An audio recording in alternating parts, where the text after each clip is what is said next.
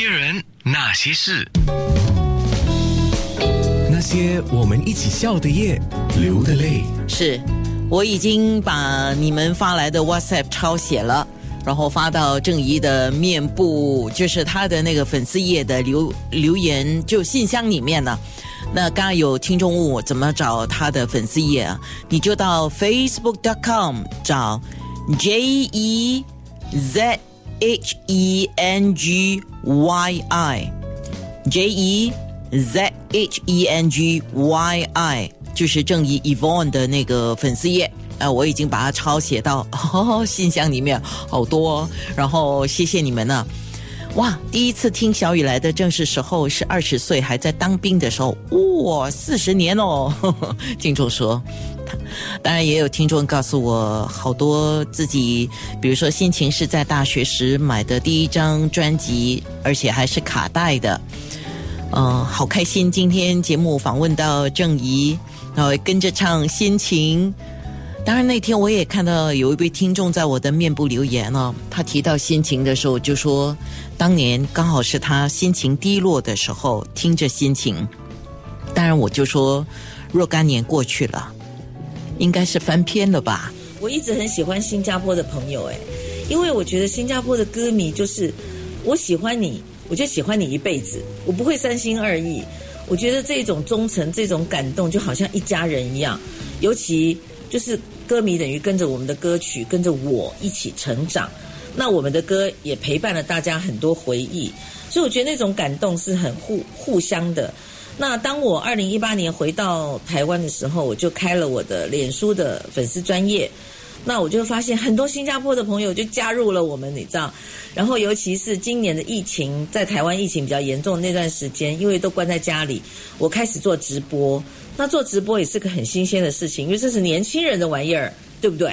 所以呢，我就从头学起啊，怎么用完美灯啊，然后怎么样直播啦。那我的直播的方式都是双直播，然后我会请来宾，然后我会呃，就是谈星座，诸如此类，就是聊天，很多的话题也会在现呃，节就是我的直播里面也会唱歌，就是等于有点把我当年我自己的广播节目把它变成呃直播化这样子，然后。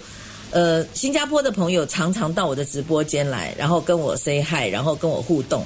那所以这次要来新加坡之前，其实很多的新加坡的歌迷朋友都有跟我打过招呼，然后也欢迎我来。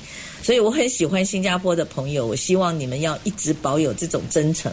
然后我希望我们以后每次来的时候都有这么热情的款待。谢谢你们。那些人，那些事，我唱乐琴的时候才十九岁。真的以我的年纪很难去体会那种很深刻的感感伤，或者是很就是一种很悲悲悲情的感觉。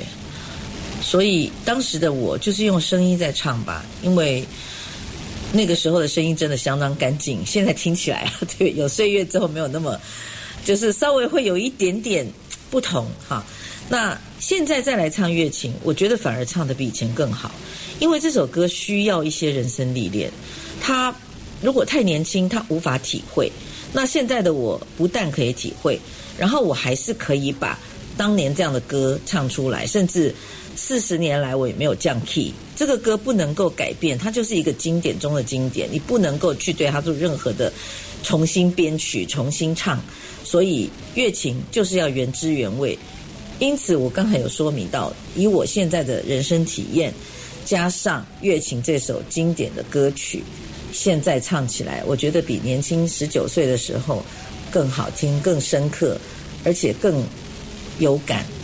其实很多的音乐人在我们之前的一些民歌演唱会有听我唱过乐琴，就是我说的圈内很资深的音乐人，他们都觉得听得很感动。那我觉得，我希望我可以为大家带来这些，嗯，这些歌曲就。